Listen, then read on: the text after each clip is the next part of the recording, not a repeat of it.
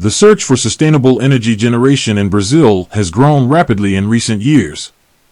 Wind energy already represents 10.9% of the Brazilian electricity matrix, with projections indicating an increase to 13.6% by the end of 2025, according to data from the National Electric System Operator, ONS. Likewise, solar energy is also on the rise, contributing 5% of the matrix and experiencing an impressive 63% growth in the year 2022. This phenomenon has an impact not only on the energy sector, which is most directly affected, but also on several other instances indirectly involved with these processes, such as the transport of materials to build wind and solar plants. Taking into account, for example, materials of extreme be careful, as solar panels are fragile and may be damaged during transportation. This steady increase in demand highlights the importance of ensuring road safety and travel efficiency for companies in the renewable energy sector. The transition to cleaner and more sustainable energy sources also imposes significant challenges in managing the vehicle fleet, which must be a reflection of this philosophy, explains Victor Vilas Boas Cavalcanti, CEO of Infleet, a company that develops a series of technological solutions for management of fleets and one of the cultural fits is promoting the practice of sustainability. Cavalcanti says that there are some pillars that must be paid attention to in pursuit of this goal. Focus on reducing traffic accidents, famous accidents, through better fleet and driver management. Reducing carbon emissions through fuel and adequate vehicle maintenance. Reducing claims with video telemetry. The Brazilian fleet has almost 60 million vehicles circulating throughout the country. According to the most recent data released by the Institute of Economic and Applied Research, IPEA, in 2021, there were 64,515 accidents, resulting in 5,395 deaths and incidents involving land transport.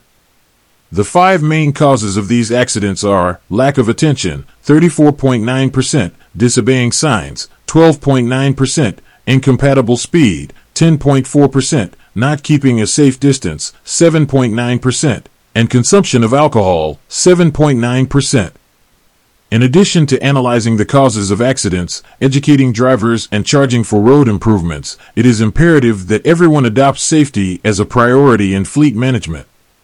For example, the complex process of transporting sensitive and expensive equipment such as solar panels, wind turbines, and large batteries, often to remote installation sites, requires meticulous control of the operation. And one of the best ways to accomplish this is via video telemetry, which combines telemetry data with video captured by in-vehicle cameras installed in vehicles, providing a comprehensive view of driver behavior and road conditions.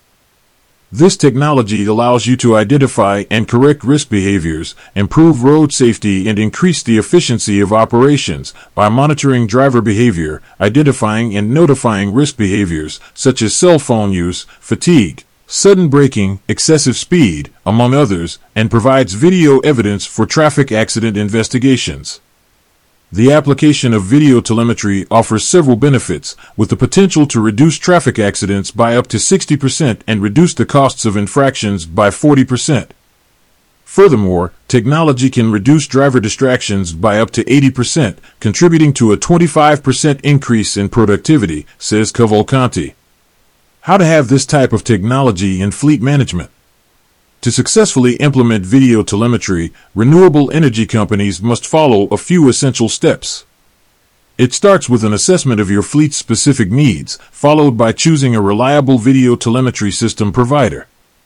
Installation and driver training are crucial steps, ensuring that the technology is used effectively. Subsequently, continuous analysis of data and video evidence is critical to taking corrective action when necessary and improving fleet safety. Additionally, compliance with data privacy regulations and laws is essential to ensure the ethical and legal use of video telemetry. One of the challenges is also making drivers understand these benefits as driving while being filmed all the time may not be an idea immediately accepted by professionals who have been working from a bias for so long and suddenly have to understand this series of changes.